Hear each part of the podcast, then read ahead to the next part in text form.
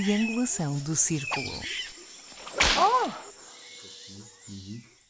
Olá, meus queridos e minhas queridas, bem-vindos ao 79 episódio da Triangulação do Círculo. Um podcast muito especial desta vez porque conseguimos estar todos juntos, estamos aqui todos a olhar uns para os outros. Temos que agradecer antes de mais ao Marquês do Voga por nos ter Mas não era Marquesa, não tínhamos combinado que dizíamos Marquesa. Era Marquesa. Ai, coitada, pronto, a Marquesa do, do Voga por ter E gentilmente, Vitória também. por ter cedido gentilmente as suas instalações, no seu solar magnífico, para nós gravarmos este podcast.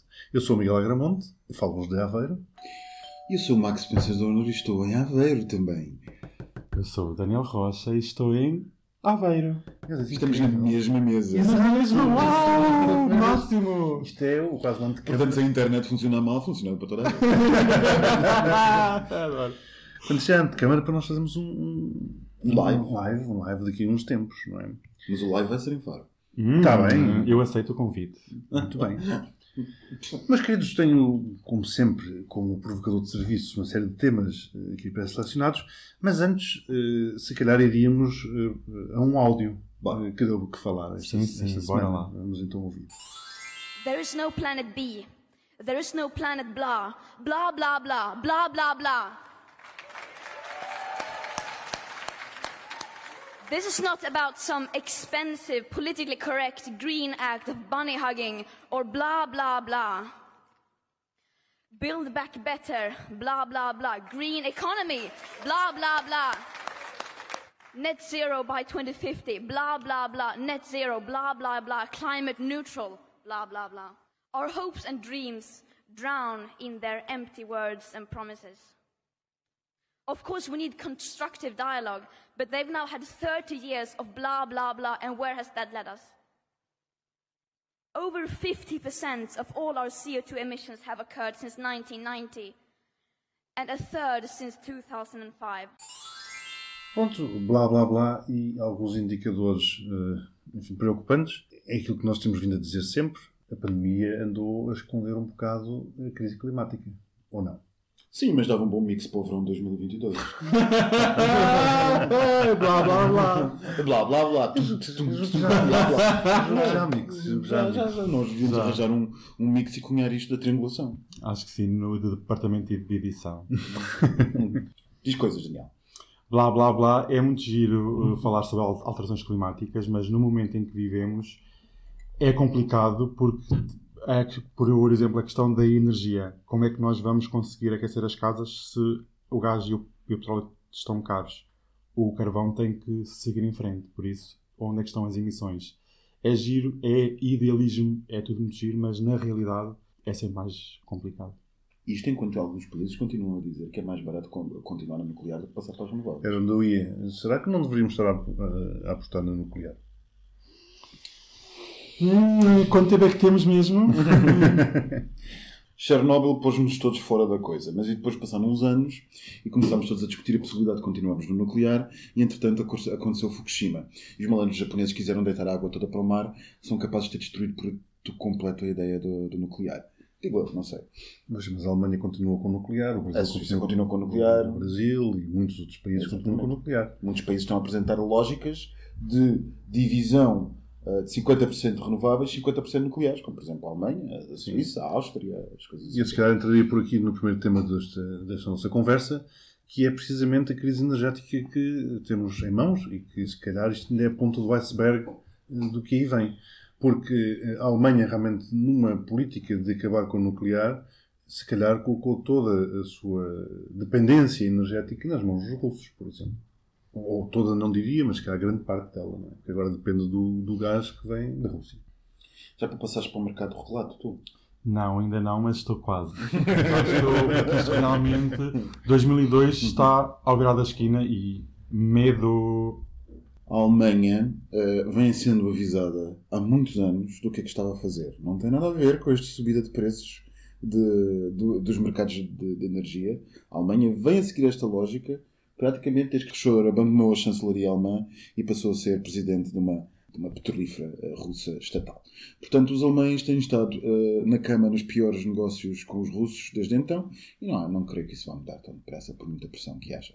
Sim, mas uma vez mais a nível estratégico, diria eu que é complicado. É, a nível estratégico é complicado, mas neste momento também se diga que qualquer ah, gasoduto a nível do leste, do leste da Europa é complicado, porque se não forem os russos, são o quê? Os, os turcos? Pronto, e, e se calhar chegamos agora também ao nosso caso. Ou ao norte da África? Exato, em que andámos a pôr os nossos ovos todos no cesto da Argélia e agora com o problema da Argélia com Marrocos, vamos lá ver se isto não, não, não respinga para nós. Vai pingar de qualquer forma porque o preço vai sair mais caro. Não há soluções fáceis na Europa. Não há nenhuma solução fácil na Europa a não ser renováveis e nuclear. E a nuclear, e a nuclear. Isto é uma coisa, é, lá está, 17. não sei quanto tempo Mas é na- isto e- demoraria. Ah, agora Mas as renováveis também pagas um preço por aquilo. Pois pagas. O problema é esse. Sobretudo se forem os contratos assinados tipo Sócrates. Hum, Claro, não é? o problema Que é as, esse. que, as, que, as, que as eólicas ainda estão a pagar. É muito, é muito bonito ter 20 milhões por aí fora, mas depois vejamos até quando é que estas famosas almofadas financeiras eh, vão. Olha, não quer saber, tu já recebeste, eu vou receber agora.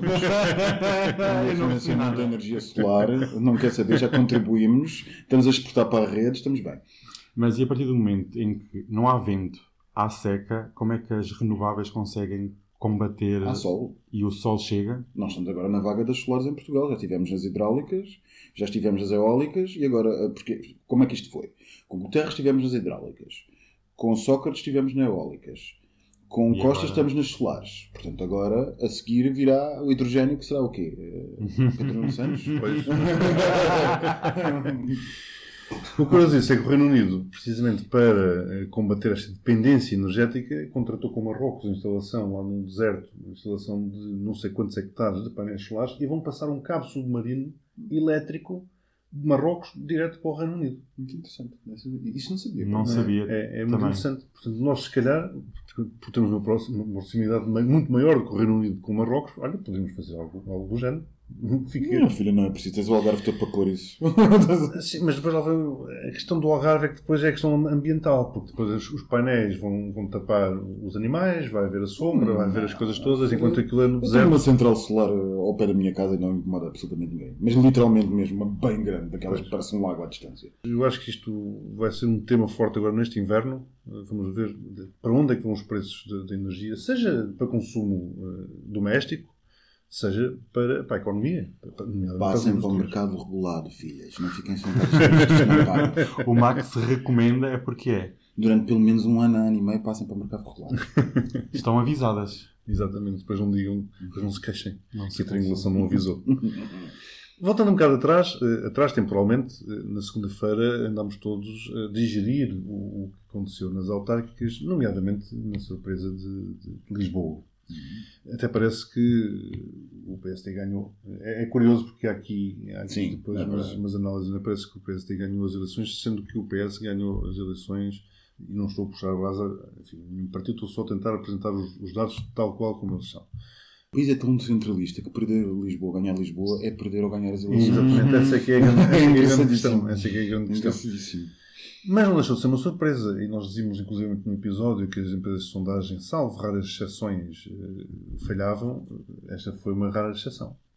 Não, elas, elas não falharam. Ou, pronto, elas falharam ah, nas, nas, nas previsões anteriores, não Exato. falharam à boca das urnas não. A. TVI falou, falhou um bocadinho. Falhou um bocadinho, mas pronto, não falharam tendencialmente, mas antes, antes falharam e falharam redondamente. Aliás, o que houve nas eleições em Lisboa foi claramente o efeito de, que os académicos eh, ingleses chamam o efeito John Major, que foi quando a esquerda achou que tinha demasiado a coisa no papo e não se levantou, não levantou o real rabinho eh, eh, do sofá para ir fazer o que tinha a fazer. E os contestatários e quem não estava contente foi fazer o que tinha a fazer, que foi votar. Ah, e portanto, assim tivemos moedas. Agora, uma coisa que nós dissemos logo na abertura, quando estávamos a ver as, as, as sondagens à saída, das, à, à hora das sondagens, à abertura das sondagens, ainda não tinham sido os resultados, quando nos ah, deparámos com esta possibilidade, foi que ah, havia alguém que estava a fazer as malas e a deixar para, para, para as calendas gregas a sua candidatura, e que foi Paulo Rangel. Sim. Não foi tudo perdido, amigo, ao menos saíste do armário. Falámos também no nosso podcast anterior eh, da questão das coligações.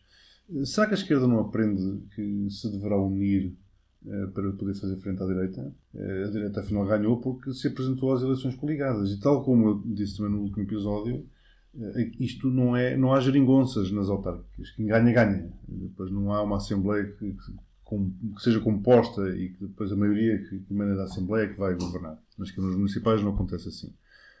Será que a esquerda não, não, não aprende? Porque realmente, é, pelo menos a minha interpretação, é que não houve muito voto útil à esquerda. Eu não sei se houve voto útil à esquerda ou não. Eu só acompanhei umas 10, 15 câmaras no máximo. E são umas quantas, não é? Ah, mas Refirma Lisboa, neste a caso. Lisboa. A Lisboa não parece ter havido voto útil. Antes, pelo contrário, deve ter havido, deve ter havido até uma certa destruição da base de apoio do, do, do Sr. Medina à custa de alguma esquerda, como por exemplo o PCP. Não, o PCP teve um bom Uhum. resultado. Uhum. Teve um bom resultado em Lisboa.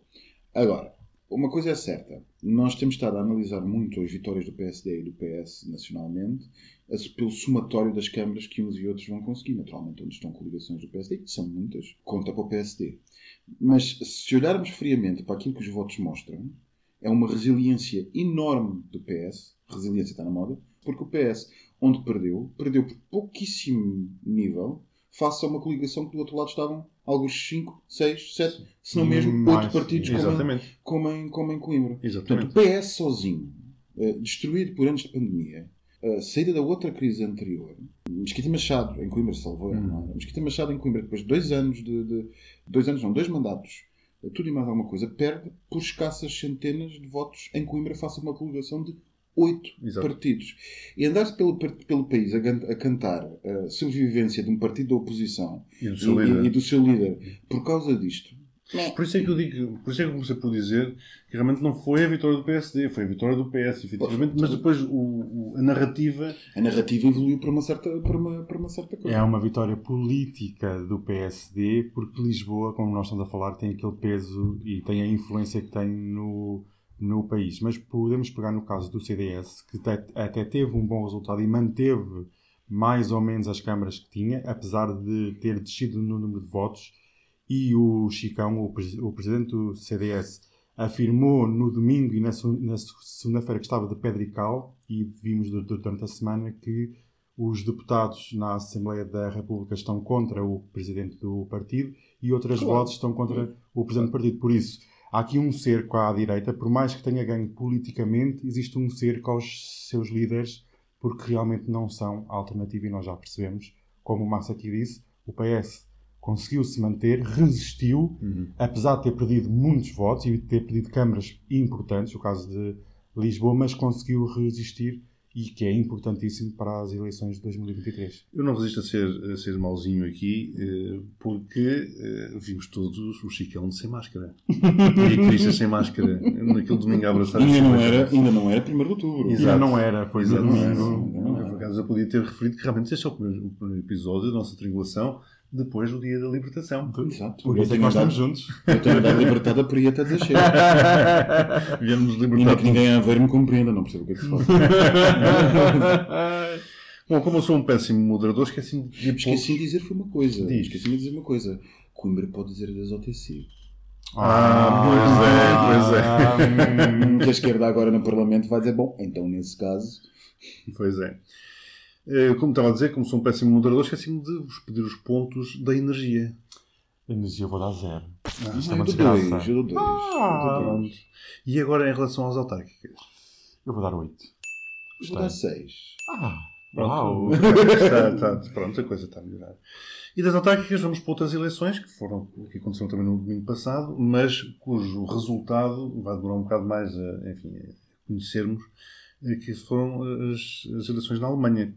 E eu faço a ponto com as autárquicas, começando por perguntar, eh, será que a lição eh, que os ciganos deram em Moura, enfim, a Câmara que o, o Max tanto seguia com muita atenção, porque o Chega fazia Insisto, questão, era, era é? uma, foi uma Câmara significativa. Era, porque aliás o próprio Ventura queria ser presidente daquela Sim, Câmara. queria ser presidente da Assembleia Municipal. Da Assembleia Municipal, não era da Câmara? Não, era da Da- Assembleia da Assembleia Municipal. Não conseguiu sequer ser eleito. Pronto, pronto. E precisamente porque os ciganos se uniram. E portanto, será que essa lição que os ciganos eh, nos deram enquanto comunidade eh, não poderá também ela ser transposta para a lição que os alemães nos deram eh, ao terem afastado o AfD, o partido de extrema-direita na Alemanha, também enquanto comunidade e tendo estabelecido todas as barreiras e todas as linhas vermelhas que aqui em Portugal Por falar em comunidade, como é que ficou o nosso candidato da comunidade à moita? Pelo Chega? Não sei. Ninguém viu, não é? Não, Toda ninguém gente- viu, Ainda desapareceu. foi toda a gente desapareceu, ninguém quis saber. Foi só chama falar mal da bicha e depois já ninguém quis saber votos Claro, de ter. exatamente, quando saem os resultados. Pronto. hum, Em É relação à uma, boa, Alemanha. é uma boa lição, de facto. Não gostaram de ver os, os boletins queimados. Uhum. Adorava. Mas o que é certo é que eles conseguiram afastar. O AFD chegou Conseguiram, a ser. mas o AFD também é um fenómeno que está, que está presente no, na- no debate alemão há bastante mais tempo do que o chega no português, no português. E, portanto, já foi possível perceber qual é o teto de crescimento da AFD. A AFD teve um crescimento enorme com a crise do euro e, a partir daí, ali alicerçou-se, teve um, um boom de novo com a questão dos refugiados e da abertura de fronteiras que a Merkel fez. Mas, a partir daí, tem-se notado que eh, a AFD não consegue passar um determinado teto e que ela está cerceada. E que eh, o, o partido que verdadeiramente atrai eh, a, a- a dinâmica jovem de cidade na Alemanha são os verdes. Uhum. Aliás, tem-se notado nos países germânicos muito, muito dinamismo dos partidos Sim, verdes, o sim. que é interessante. Ah, portanto, se calhar a AfD atingiu o limite. Ah, se calhar a AfD atingiu o limite. E atenção, ah, o sistema alemão tem sido muito bom politicamente, mas também juridicamente. Politicamente, porque a direita alemã soube limitar Era o que estava a dizer. Uh, sobre Se- limitar a AFD não fazendo acordos e, E disseram claramente a verdadeira cerca sanitária Exatamente. a, a verdadeira cerca sanitária foi uh, uma mestria de Merkel e da direita alemã e por outro lado houve um acompanhamento permanente policial de muitos membros mais extremos da AFD Uhum. uh, que permitiu dinamitar um bocado a base de apoio coisa que não está a acontecer com o Chega onde nós estamos a ver onde nós estamos a ver elementos cada vez mais radicais a fazerem parte do partido Não, e, e policiais. Não, e policiais Inclusive, a AFD foi investigada por terrorismo. Yeah, pelo, SIS lá da, foi referenciada como, como, como, como uma organização terrorista. devido, às proximidades com questões étnicas e questões anti- antivaxxers. Exatamente. E aqui continuamos, enfim, nesta. Portanto, os alemães en- ensinaram uma maneira democrática de gerir um problema e, e de limitá-lo ao máximo possível, sem prejuízo de se manter as, eh, debate de ideias em sociedade, dentro, daquilo que é eh, admissível. As eleições na Alemanha foram um verdadeiro exemplo e deviam ser eh, lidas em Portugal, como o Max estava aqui a dizer, com a cerca sanitária, que não vemos esta semana, também já vimos aqui em Portugal. O Chega vai ser preciso para validar um, um suposto governo na, no município de Santarém, por isso não há cerca sanitária nenhuma aqui. Entrou em muitas câmaras. entrou em Entrou muitas, muitas câmaras. O que, se formos a fazer o contraponto, como estavas a dizer, Miguel, eleições em Portugal e eleições na Alemanha, os alemães são realmente o exemplo de como fazer as coisas e como nós não devemos fazer. E eu só espero que antes do Natal haja um governo alemão, porque se não houver, as coisas estão graves. Já esta semana a economia alemã apresentou dados muito maus e se não houver um governo muito em breve, as coisas não, não, não vão estar boas. Por isso, todos vamos estar de olhos em Berlim. A questão é até que ponto é que se aguenta um governo do SPD com o Didinka e, a, e? Eu, exato, eu ia perguntar agora aqui como é que será a coligação. Se for um governo no SPD, a CDU basicamente vira o disco e toca o mesmo. Sim, sem dúvida. Mas achas que eles vão coligar? Porque aquilo está muito. Eu não sei, não faço, a mínima, não, não, não faço a mínima ideia. Eu acho que O que está a apontar é a CDU com os liberais e a CDU com os liberais, o SPD com os verdes. com os verdes, mas aí o fiel da balança seria o Gilinka. Mas vimos que, vimos que os alemães viraram mais à esquerda. Os alemães, claramente, Sim, sim. os alemães têm estado a fazer, um, nota-se, insisto, nota-se na- nas votações da Áustria, onde se mantém governos de direita e de extrema-direita no poder, nas votações da Suíça e nas votações da Alemanha, ah, nota-se no, no campo germânico da Europa uma subida muito forte dos partidos verdes. Muito, muito interessante. É. Muito. Talvez é. uma nova geração que esteja a votar mais verde do que propriamente É as alterações climáticas, achas alterações que climáticas, ajuda? as questões de ocupação do espaço público, os verdes Exato. são particularmente, eh, particularmente empenhados nessas coisas, políticas de transportes, são coisas que são muito, muito importantes para uma geração de gente que está impedida de Sim. viver os centros das cidades e coisas assim do género. Uhum, uhum. Bom, e voltando ah, aqui às questões mais caseiras, assistimos também esta semana a uma situação, eu diria, no mínimo ridícula. Não, Qual delas? Qual delas? Tantas. Estou a apontar àquela do chefe de Estado-Maior da Armada eh, Hum. e que era para sair e depois já não saiu e era para ir para lá o vice-almirante que entretanto acabou a task force e depois já não foi. Drama, drama.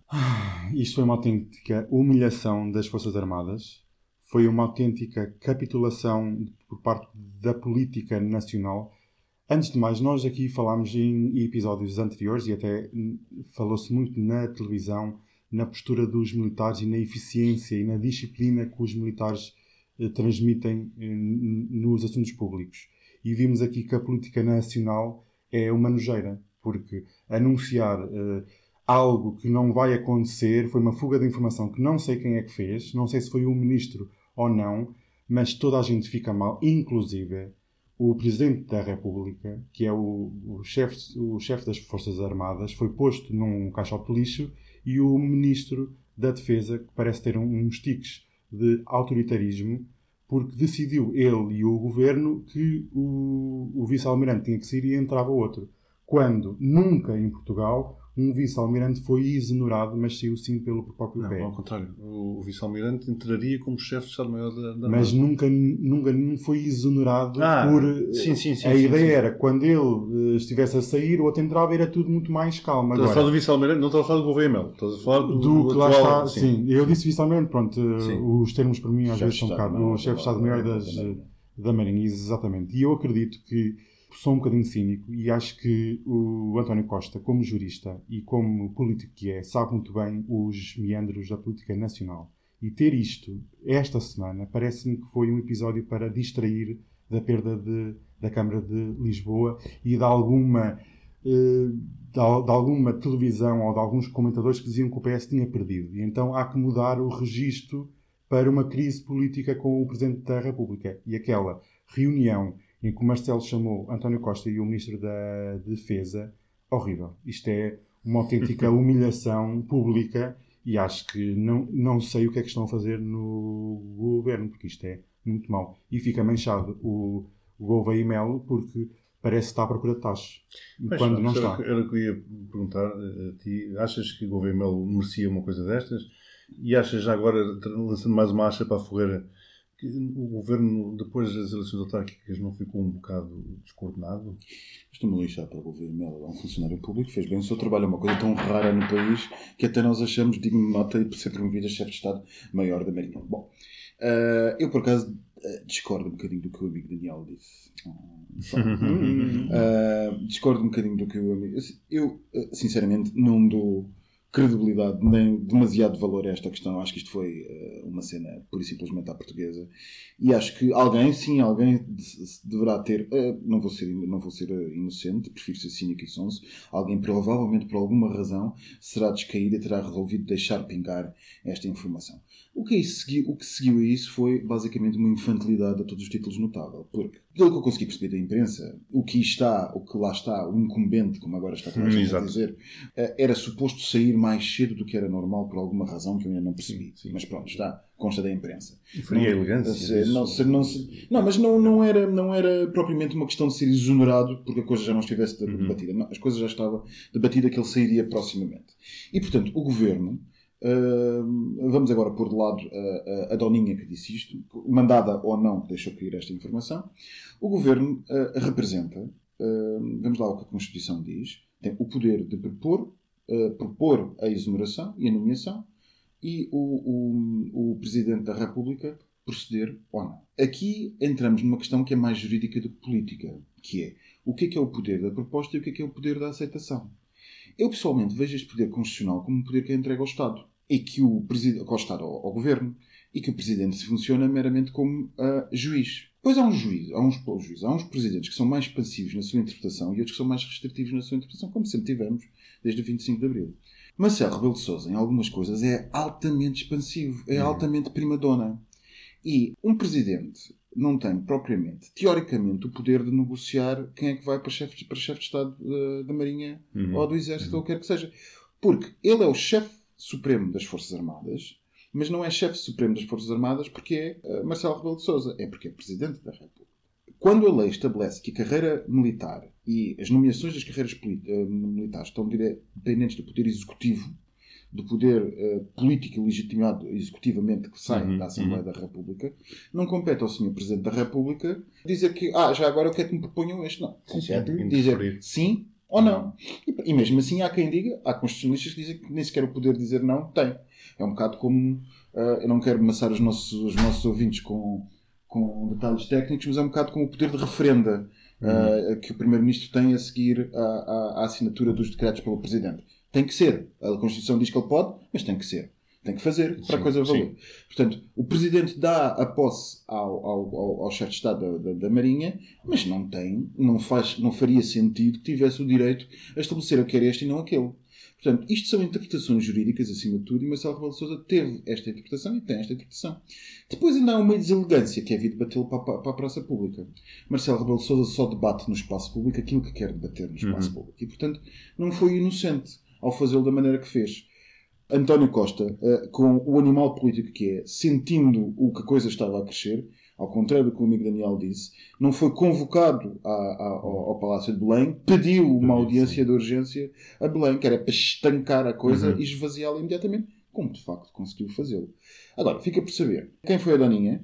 Não me admirava nada que tivesse sido Belém. Porque a reação, Claro. a reação, a reação de Marcelo Rebelo de Sousa leva a reação de Marcelo Rebelo de Sousa mais, mais parece de uma velha sonsa que soube que iam nomear alguém que ele não queria e que aproveitou para fazer o, o- aproveitou para fazer o, o deboche todo à partida e o governo foi apanhado de surpresa. Sim, sim. Portanto, temos aqui em cima da mesa uma questão que não é muito clara, mas que acima de tudo é um drama. Para a opinião pública, um disparate. pareceu quase como uma recompensa, um tacho para o vice-almirante. Sim. Sim, mas a, a opinião pública gosta de recompensas e taxos. A opinião pública não gosta de recompensas e taxos. É quando ela acha que não pode participar no assunto. Sim. Se a opinião pública. Não, não há ninguém neste momento no país que o país mais concordasse que merecia um tacho do que, do que Do o vice-almirante. Quer dizer, ninguém quer ver um vice-almirante outra vez debaixo d'água num submarino. Toda a gente quer a governar o país, a isto, aquilo, aquilo. Num partido. Até já há gente a dizer pela internet que o vice-almirante devia buscar o João Rendeiro que ele esteja. Mas não, mas não acham que isto foi um ajuste de contas? Seja de Belém ou de São Bento, alguém tem aqui al- algumas contas a ajustar com outra alguém? Porque isto parece-me tudo muito estranho. Eu acho que parece uma coisa, uma coisa saloia política portuguesa. é uma coisa saloia do, do, do, do- da, da, da, da velha, eh, vichyssoise. Aquelas coisas Sim, assim, voltam a vir da política. sim, sim. Vale o que vale. E, Não. e a imprensa é incorreto fazer diretos à porta de Belém por causa de uma coisa desta. na cabeça de ninguém. Dizia um amigo, eh, olha que também de vez em quando nos ouve, que o PS é como uma, uma, uma big tech, tipo uma Google, uma. Google e coisa, que eles não vão inventando novas funcionalidades ou novos, novos softwares, vão adquirindo empresas eh, para depois agregarem à sua, à sua carteira e trazendo com isso novos produtos. E com isso queria dizer que essa é a técnica para envolver o vice-almirante em tudo isto, para depois o vice-almirante passar a ser mais um ativo do PS. O que eu acho é que o PS, para o bem ou para o mal, depende da perspectiva de cada um, tem ainda o país muito seguro debaixo da sua garra. E vir muita gente cantar depois das eleições autárquicas que a Mouré tinha mudado é de uma. É de uma, é de uma ingenuidade. Não. É de uma ingenuidade enorme. Porque se há coisa que o PS. O PS levou aqui um, um, um- shake-up uh, em Lisboa para perceber que o seu, o seu eleitorado não pode ficar calado e quieto. Porque o que se passou é que verdadeiramente Medina ganharia as eleições não fosse o pessoal ter ficado no sofá. Todos nós sabemos. Todos nós sabemos. Claro. Porque- até porque Moedas não vai fazer nada na Câmara Municipal de Lisboa que não tem como fazer. Não tem poder para o fazer. Portanto, antes pelo contrário, as coisas vão correr pior. E se conseguir fazer, certamente as pessoas que estavam descontentes com Medina ainda vão ficar mais descontentes.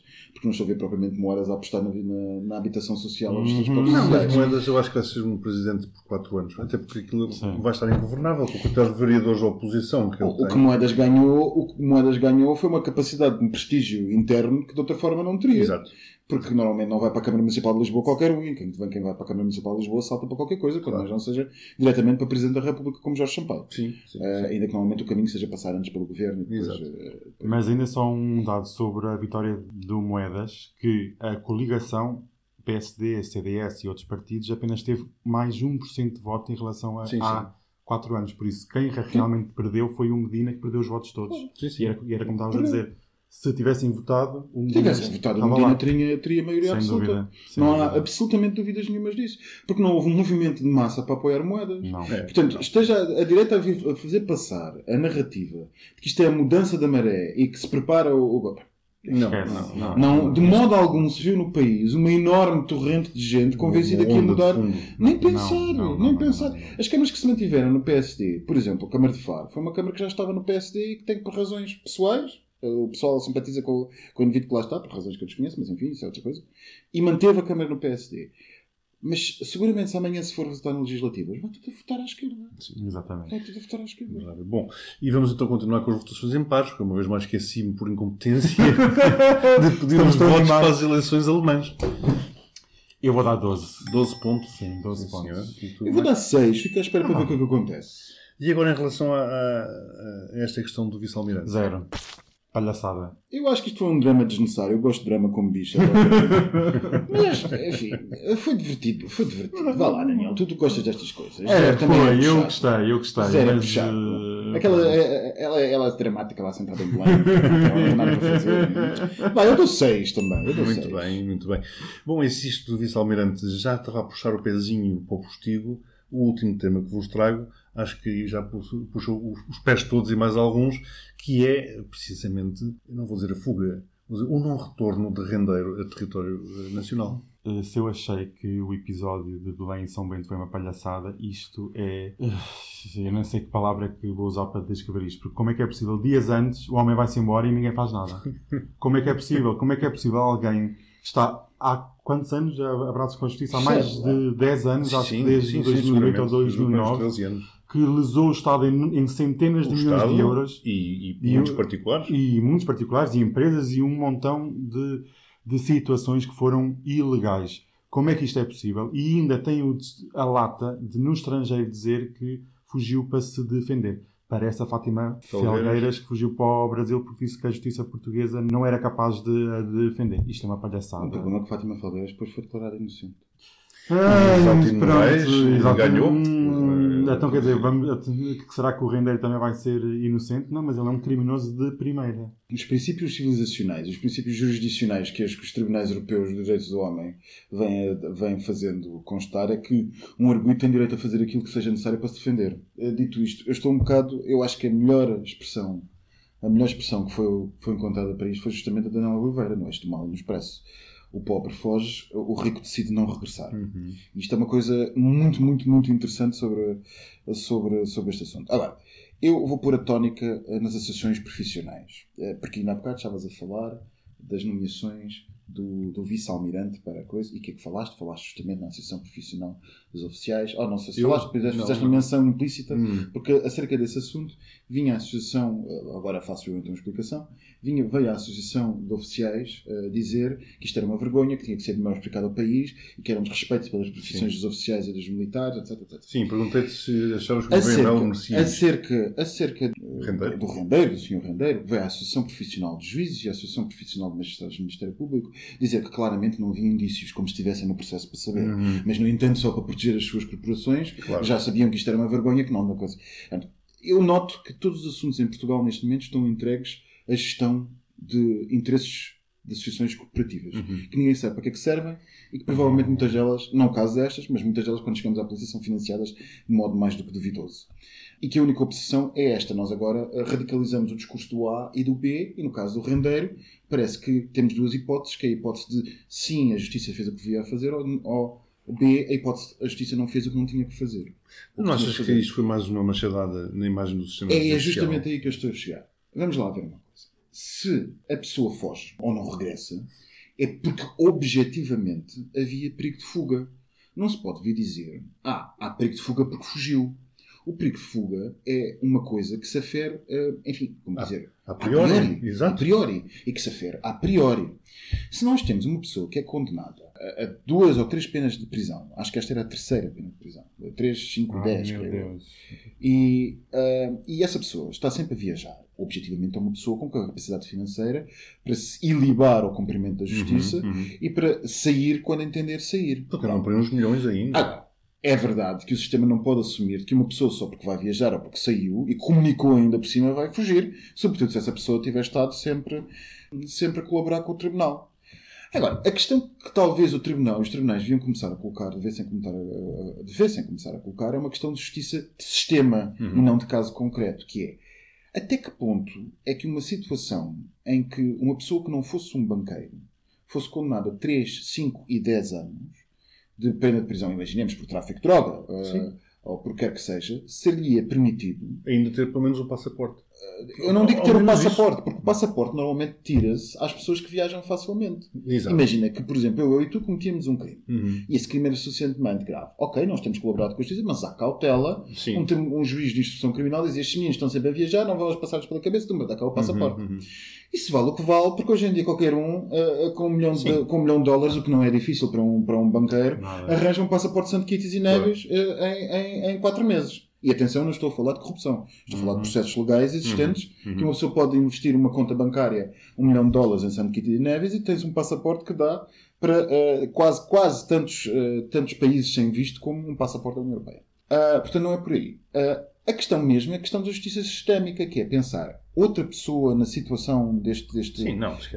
Provavelmente não. Não. Porque há um costume cultural que é assumir-se que as pessoas de bem, as pessoas de bem, as pessoas com uma determinadas posses e com uma determinada capacidade, quer dizer, se uma pessoa está, está, está, está E que se representada. movi- que se movimentam numa Se uma pessoa está determinada meio. representada não é? por júdice ou por outro qualquer Claro. num tribunal, não é uma pessoa, é uma pessoa de bem, é uma pessoa com, com Claro, chá, é uma claro. pessoa com, com, com Acima de qualquer suspeita. acima de qualquer suspeita, que pode ter cometido um crime, porque é verdade, os empresários cometem crimes, mas não são pessoas que se furtam à responsabilidade, não é? Claro. Coisa. Isto é um país pequeno, somos todos um- uma cambada de cagalhões a boiar na latrina e conhecemos todos uns aos outros. Mas é verdade, é verdade. É verdade, é verdade, conhecemos é todos uns aos outros, É toda a gente no sabe, toda a gente sabe, toda a gente fala, toda a gente sabe. Não, alguma vez uma pessoa destas que é tão conhecida. E depois acaba por fugir. E isto dá cabo da justiça, no sentido em que a É justiça sabe hoje que se não pagar, a justiça sabe, o povo hoje sabe que se não pagar a contribuição para a segurança social do seu trabalhador, porque preferiu pagar o salário em vez da contribuição para a segurança social, ah, leva com abuso de confiança fiscal e se for uma coisa vai, vai parar à prisão. Ou o IVA. Ou o IVA. Ou o IVA, Vai- claro. vai à prisão Mas estamos a falar de uma questão ética, Sim, por exemplo, ou sim, seja, sim. eu tenho o salário do meu trabalhador que está à minha frente o dia todo, o dia todo que não tenho o que comer. Se eu pegar de mim, não tenho dinheiro da empresa por qualquer razão, pagar o salário do, do- do- do trabalhador e não pagar a segurança social, eu compreendo a razão deste crime. Atenção, não estou a impor em causa a razão do crime. O que estou a dizer é que a percepção do comum dos mortais Sim, sim. é que alguém que tentou fazer aquilo que era eticamente correto vai ser punido e punido com pena que pode ser de Mas com o IVA também posso dar um exemplo. Pagas o IVA, vendes, fazes uma venda para o Estado, o Estado atrasa-se a pagar, enfim, que não é novidade absolutamente nenhuma, e tu, entretanto, não recebeste o dinheiro do Estado e já tens que estar Já a pagar entregar. o IVA, não é verdade? Claro. Portanto, também tens Sim. a questão do IVA e, Portanto, o é ética. e radicaliza é a situação e a compreensão de que realmente uns podem e outros não podem. Eu, pessoalmente, como advogado, não gosto muito dessa lógica, porque é uma lógica populista, ah, é uma lógica populista que leva as pessoas a votarem em coisas como Chega. Sim. Exatamente. Leva as pessoas, e, e eu Ou na Ana acredito. Gomes. Ah, oh, oh, exatamente, Uhum. Ana Gomes. Agora, que é verdade que, que parece e que é que uma pessoa com maior. E isto não tem tanto a ver com a lei, mas com a percepção cultural Uhum. que os atores do sistema têm. O ator do sistema, tirando aqueles que são motivados por, por, por revanches pessoais altamente populistas, como alguns juízes que nós falamos neste país que já Uhum, têm nome, e quando um juiz tem nome, isso já é mau. Claro. Tirando esses que acham que até a partir, até prova em contrário é sempre culpado porque é rico ou o Uhum. que quer que seja. A maior parte da- da- dos operadores do sistema em Portugal acham que se é uma pessoa de bem, ah, pá, em princípio não haverá grande problema. Se for um, uma- um membro de um, de um bairro social, ah, então de certeza que já é culpado em prova de contrário, fez qualquer coisa e vai já para a prisão. Portanto, verdade. nunca ninguém viu os mães rendeiros na, à porta das, da- das, das prisões, nós vemos as mães dos senhores dos bairros sociais. Isto quer É dizer claro. alguma coisa. Meus queridos, temos que avançar, portanto, desta vez não me vou esquecer de pedir os pontos para o rendeiro. Zero. Eu dou zero. Mas acho que. Santo Kitties e Neves deve ter ganho. não, bolas. Se alguém precisar de algum input, eu digo Santo Kitty e Neves. Então, e quantos é que foram os pontos finais? Olha, é fazer as contas, como disse Guterres, e, e não correu mal a foi parar às Nações Unidas. Na edição põe-se aqui o resultado. Exato. Exato, exatamente. Tivemos um empate, o Daniel deu 20 pontos, assim como o Max, portanto, total 40 pontos. E pronto, então resta-nos avançar para o postigo. O postigo do Daniel. Ai, amigas, isto não é um upgrade no solar. Se normalmente o Max está a saber dizer que isto é um chiqueiro, agora ter um solar aqui com estas obras todas, eu fico. É finíssimo. Meu Deus, é é finíssimo, É. sim. Mas agora eu não sei, agora estamos desconfinadas, como é que isto vai ser? Não sei, Eh, é o mas o postigo, postigo, posso mas o ter a porta aberta? Pode ter a porta aberta, mas quando formos à casa de banho já não temos que pôr a máscara. Mas eu ponho a mesma porque aquilo cheira mal. Cuidado que é para não escorregar, que a noite não tem que foi grande. Anda aí. Não, foi despedida que andou a roubar as pratas da casa e a beber martinis que não pagou. Por isso tem que ir eh, para a rua. Mas Lá pronto, está, não é rendeiro. É, não é essa própria Pois, desenho, olha, Pois pronto. é. Vocês viram a Britney? Claro, Hum, toda a gente sendo toda a gente, é, eu só tenho a dizer graças a Deus, Deus é grande. E também viram as fotos.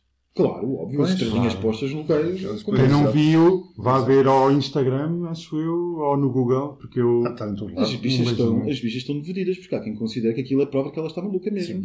Eu também tive esse- esses inputs de várias pessoas disseram, olha, ela pifou, a pipoca está mal, e então eu digo, olha, é o que é, pelo menos é livre, seja- esteja mal ou bem, claro, faz o que quiser, coisas, e ela claro. realmente não, não parece estar bem, nós aqui já falámos, mas isso são outros 500, não tem nada a ver com isso. Mas, O que queremos é que ela esteja doida e livre. e livre, nós queremos a liberdade que isto já chega a estar presos. Já chega de confinamento. Já chega de confinamento. Vocês viram, vocês sabiam que o bilionário Elon Musk e a sua ex-mulher separaram-se, que eu já tinha aqui dito. Hum.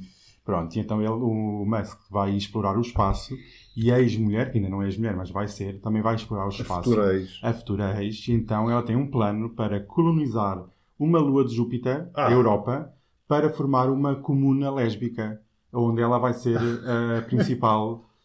Eh, São esses os planos que em Júpiter vai haver uma comuna lésbica. Preparem as vossas malas. Não, não, não, eu quero ir para uma comuna gay. Pronto, eh, como Júpiter tem muitas luas, podes Ah. escolher. Ela vai para Ok, aquela. ok. Acho que é na Europa. Por Mas isso, o que é? O que é? Vão-nos pôr em naves espaciais todas pretas e chegamos lá para tomar banho, é isso? eh, não sei muito bem que o plano ainda não está bem detalhado, por isso eu quero ver, mas vai ser Não. interessante. Bem, interessante vai ser. Uma comuna lésbica. Aliás, a numa- viagem também é tipo um cruzeiro. A viagem até lá vai ser tipo um cruzeiro Uh, cheia de mulheres. Mas isso é que Não, resolveram gays. fazer isso. Desde que Leves ficou cheio de imigrantes ilegais. Foi isso. Ai, coitado. Meu Deus, eu não sei. Mas é assim, eu só sei que vai ser o máximo. Hum. Que medo, mas eu achei um máximo porque ela vestiu um. Ela teve um vestido no Met Gala, na Met Gala, que já é um pronúncio de- do, do, que é que vai ser. Pesquisem o vestido porque é magnífico. Fabuloso, fabuloso. Sabem quem é que vai estar na Web Summit agora em novembro? A Cristina Ferreira! Ai, meu Deus. 700 euros para ir ver a Cristina Ferreira. Uh, ah, Next. cada um é que sabe. Mas porquê que aquela coisa se tornou tão mal frequentada? Não sei.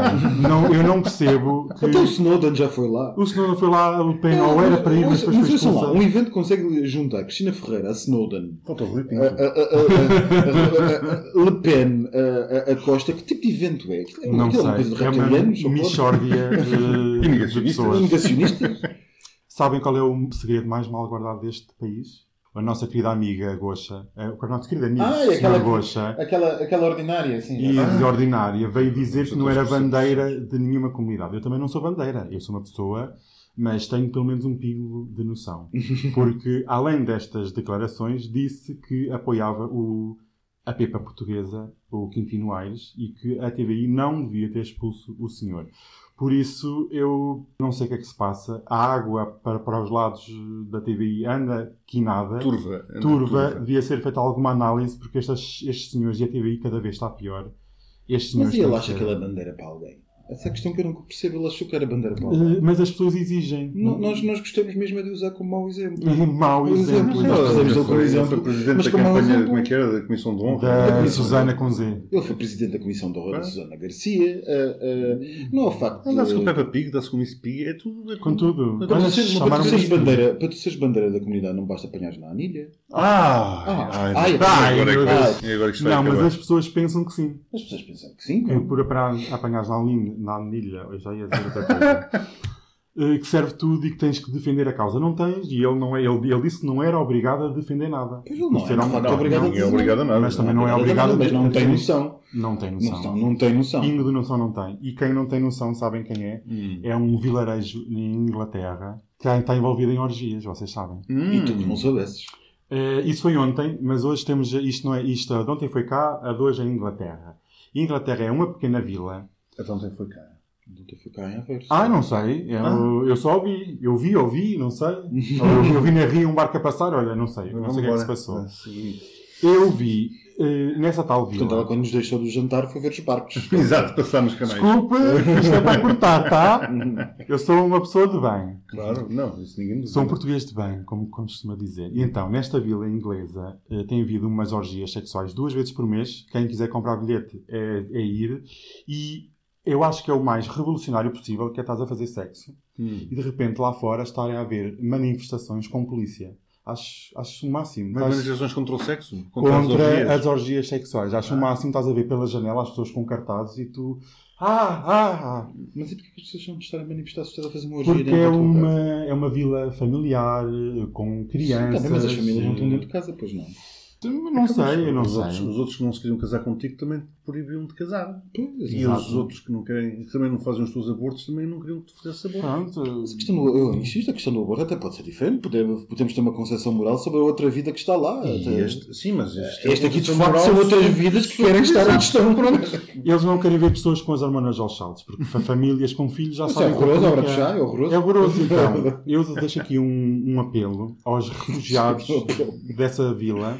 Venham para Portugal. Eu tenho também uma vila. Hum, E venham refugiados. Eu estou de portas abertas eh, para todo lado. Venham. Eu sou um bom samaritano, por isso. e um bom beijinho. anfitrião também. E um bom anfitrião. Claro. Sempre. Tenho Claro. sempre um copinho de champanhe à porta. novidades para dar no postigo. Sempre. E sabem quem é que nós vamos continuar em Inglaterra? E sabem quem é que está mal? Hum. É o Príncipe Carlos, com a coitadinho. Acho Ah. que é corrupto. Ah, Ah, vocês, vocês estavam, vocês sabiam. ah. Nunca pensei. Tipo, um inglês, família real, corrupto. Ai, com russos ainda por cima. Hum, Lá vem Nunca. Até, mas o senhor até planta legumes. Ah, E tem mortinhas. Mas como é que é possível? Foi a Pronto. Camila Parker Bowles que corrompeu. Foi. É, um foi. Ou um alho francês. Não, francês não. francês. Eu olho francês parece ela, ele é mais espargo. Mas já estão assim um bocado mirrados, precisam um bocadinho de adubo. Mas quem é que está muito mal? É a rainha. Porquê? Porque foi agora descoberto que ela anda a pagar as custas judiciais do filho André, no, no caso do abuso sexual de Ah, é, menores.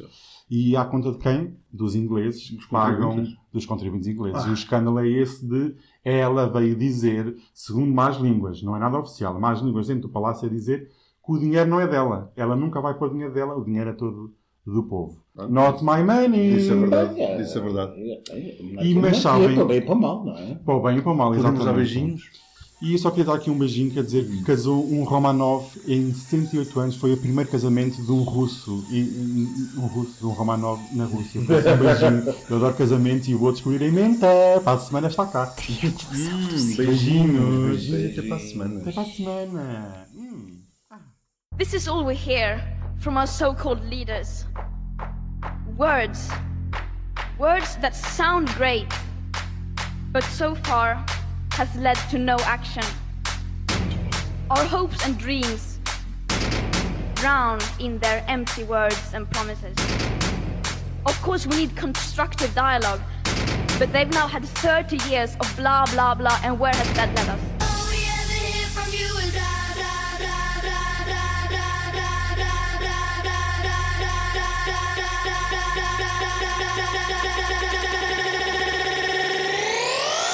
Green economy, blah blah blah.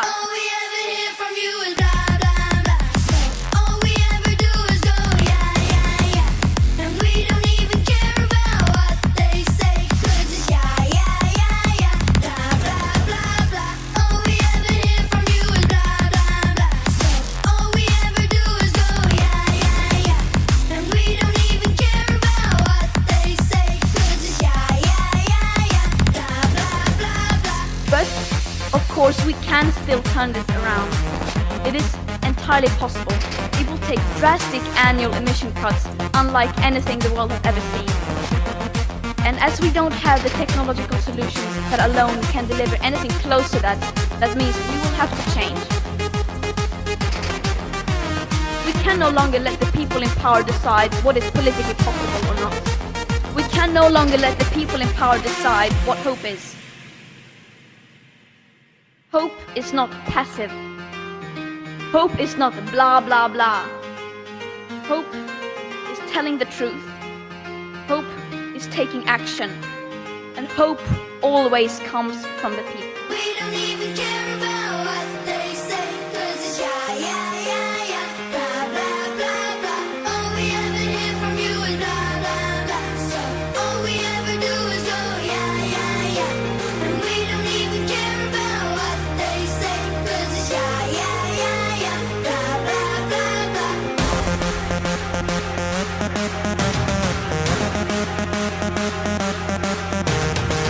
This not about some expensive, politically correct green of bunny hugging or blah blah blah. Build back better, blah blah blah. Green economy, blah blah blah. Net zero by 2050, blah blah blah. Or blah blah blah.